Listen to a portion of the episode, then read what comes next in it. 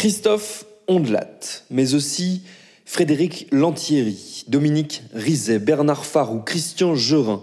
Pendant 20 ans, cette petite bande a régné sans partage sur les dimanches soirs des Français, terrifiés, transis, envoûtés par les crimes, les meurtres, les braquages, racontés par ce gang télévisuel. Leur nom, fait entrer l'accusé.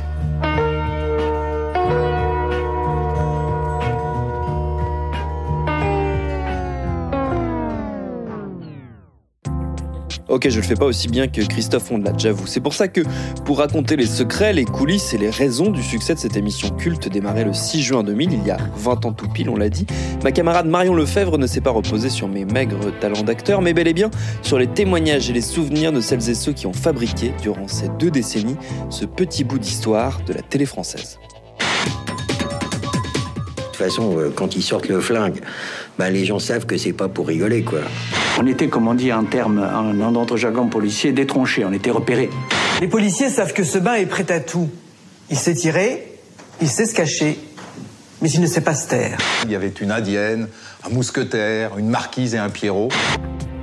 Elle en a tiré une série documentaire astucieusement baptisée Faites entrer l'accusé prend 20 ans, réalisée par Geoffrey Puitch, une série en partenariat avec nos amis de Slate.fr. Le premier volet est à découvrir dès le 2 juin dans Programme B. Alors à demain pour ce premier épisode. À aucun moment, vous n'avez envisagé que cette viande dans le frigo euh, soit votre mère.